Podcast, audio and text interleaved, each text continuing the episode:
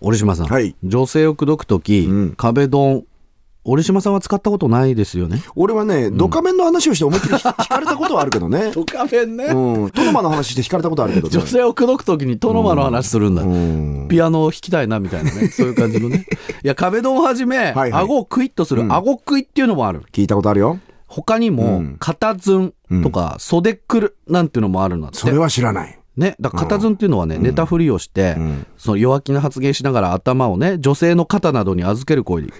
らこれはまあ甘えですよね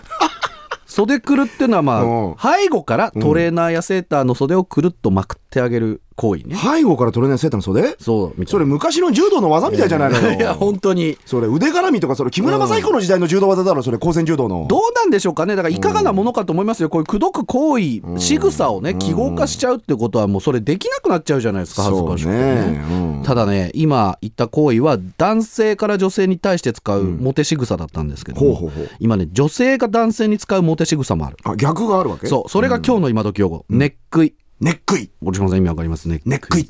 あの、漆喰じゃなく て。分かってますよそれ、大工さんしか使わないですからそれ浅田周平さんしか使わないか らな。盛んの浅田周平さんしか使わないから。うんあのね女性が男性のネクタイをクイって引っ張るえーあのことうをんネックイって言うんですよそれで、それでそう何だからもうなんていうのドキッとすんのそれで。ちょっとこっち向いて私の方向いてよみたいな感じのを、あのあとねネクタイ引っ張って顔近づけてキスするみたいな、